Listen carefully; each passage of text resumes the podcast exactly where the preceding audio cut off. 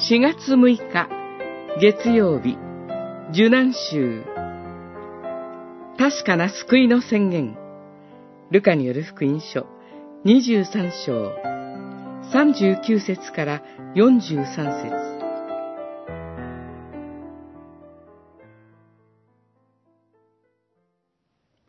するとイエスは、はっきり言っておくが、あなたは今日、私と一緒に楽園にいる、と言われた。23章43節主イエスの十字架上での七つの言葉。二つ目に覚えたいのは、はっきり言っておくが、あなたは今日、私と一緒に楽園にいる、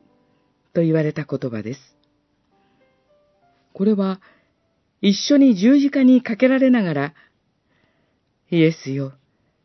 あなたの御国においでになるときには、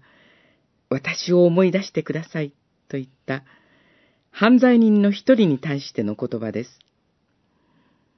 この犯罪人は、隣で十字架につけられながら、父よ、彼らをお許しください、という、主イエスの祈りを聞いていたのでしょう。彼は、罪の許しを与えられる主イエスの十字架の真の姿を見たのです。けれども、自分のやったことの当然の報いとして、十字架刑を受けているのであって、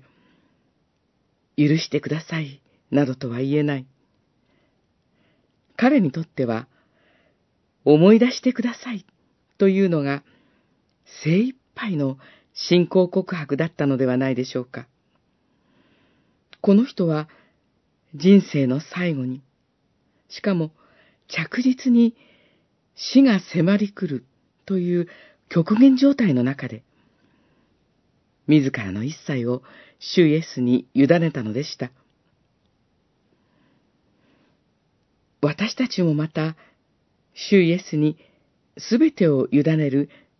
精一杯の信仰告白をするとき、直ちに確かな救いの宣言を受け取ることができるのです。